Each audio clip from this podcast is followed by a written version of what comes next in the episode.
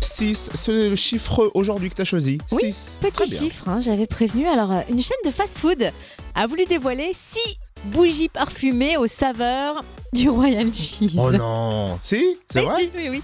Oui, en fait, il y a quelques mois, le Mm. fameux géant euh, du fast-food s'est lancé dans l'e-commerce en proposant un site de vente de produits dérivés collector. Pas bête, pas bête. Donc il y a toute une section réservée à ce burger euh, particulier puisqu'il a été supprimé en France l'année dernière.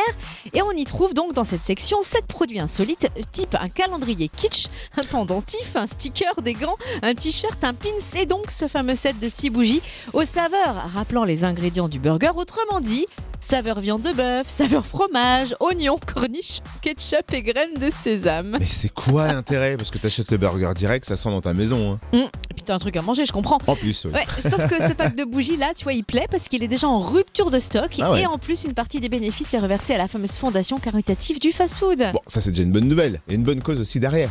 Oui, mais il y a une autre nouvelle. Ah. Eh ouais, Magic System a contaminé la chaîne de fast-food qui a contracté la maladie du bougie bougie. Non mais non, mais non. Ça peut parfois aussi dériver.